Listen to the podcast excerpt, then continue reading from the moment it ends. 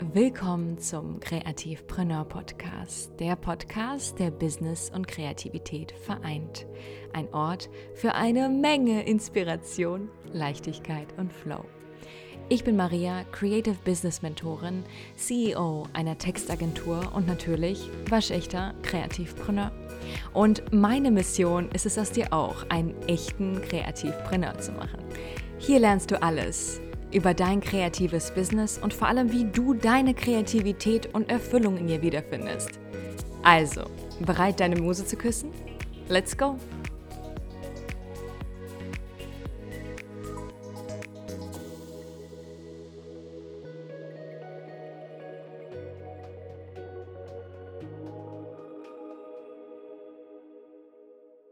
Hallo, hallo und bonjour. Warum bonjour?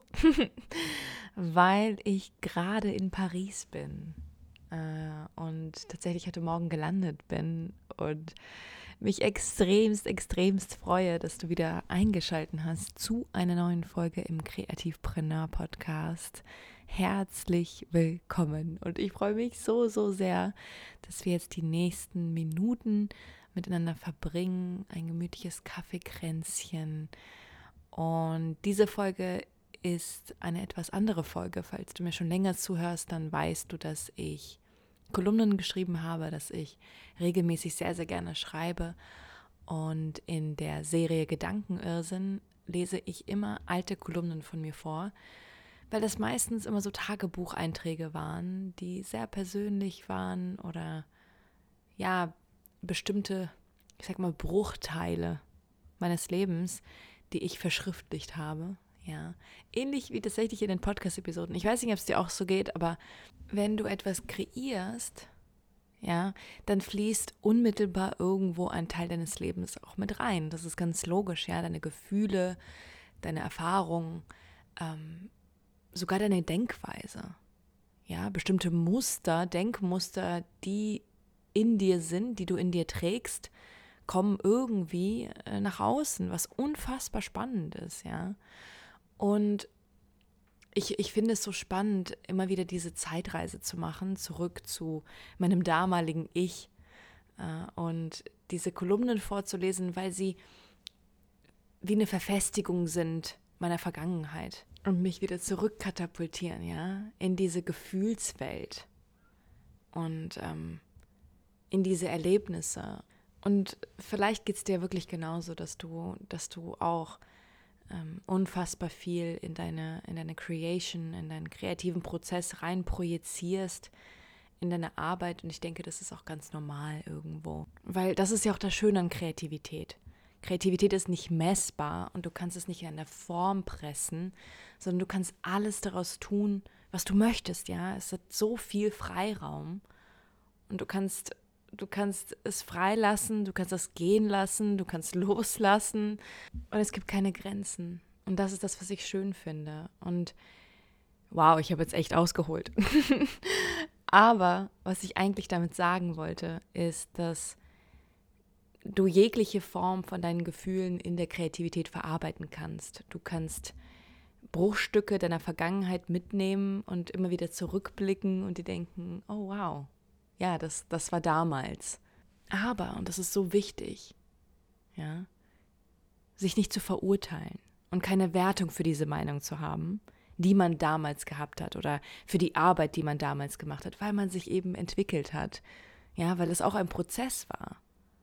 Und vielleicht hat sich deine Denkweise zu damals verändert oder vielleicht hat sich dein Stil geformt oder dein Geschmack verändert.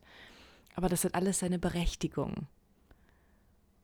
Und ich hatte diesen, diesen Gedankenanstoß und wollte ihn unbedingt mit dir teilen, weil ich dachte, Gedankenirrsinn ist halt eben Irrsinn. und es sind Kolumnen von damals. Und ähm, ich habe sie mir durchgelesen und beim Stöbern ist mir aufgefallen, ich habe mich so verändert. Aber das ist ein ganz natürlicher Prozess, der seine Berechtigung hat. Und das ist vollkommen okay. Um danach wirklich Mitgefühl zu entwickeln und loszulassen. Und ich hatte in meiner Filmuni tatsächlich ein paar Situationen, die ich total spannend fand. Dass teilweise sogar die Professoren, ja, oder Dozenten in meiner damaligen Universität, in der Filmuni, sich für ihre Arbeiten rechtgefertigt haben. Ja, gesagt haben, ah, ich würde das heutzutage anders machen, den Film würde ich ja anders drehen, weil, ja, das, das würde ich heute nicht mehr so machen. Ja, natürlich würdest du das anders machen. Na klar. Und das bedarf keiner Erklärung, weil das ist ein Ausschnitt deines Lebens zu dem Zeitpunkt, ja, und zu dem Zeitpunkt hattest du den Geschmack und empfandest das als richtig und ohne Wertung, ja. Und das fand ich so spannend. Und vielleicht kann ich dich auch dazu motivieren, ein bisschen mehr Mitgefühl für dich zu entwickeln und da wirklich mit mehr Hingabe und mehr Verständnis deinen Arbeiten entgegenzukommen.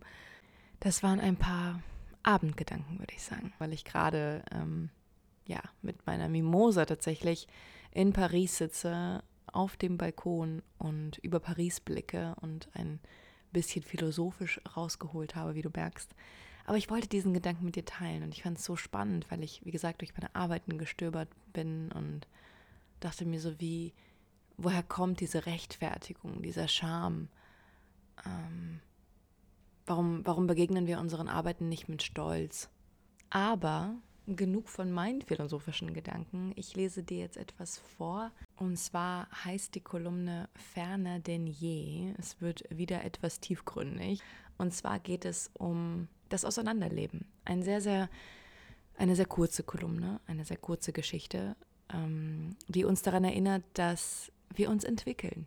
Und nicht nur uns selbst entwickeln, sondern wir uns auch auseinanderleben können, weil wir wachsen, weil wir uns entfremden und manche Menschen deswegen einfach nicht mehr zu uns passen.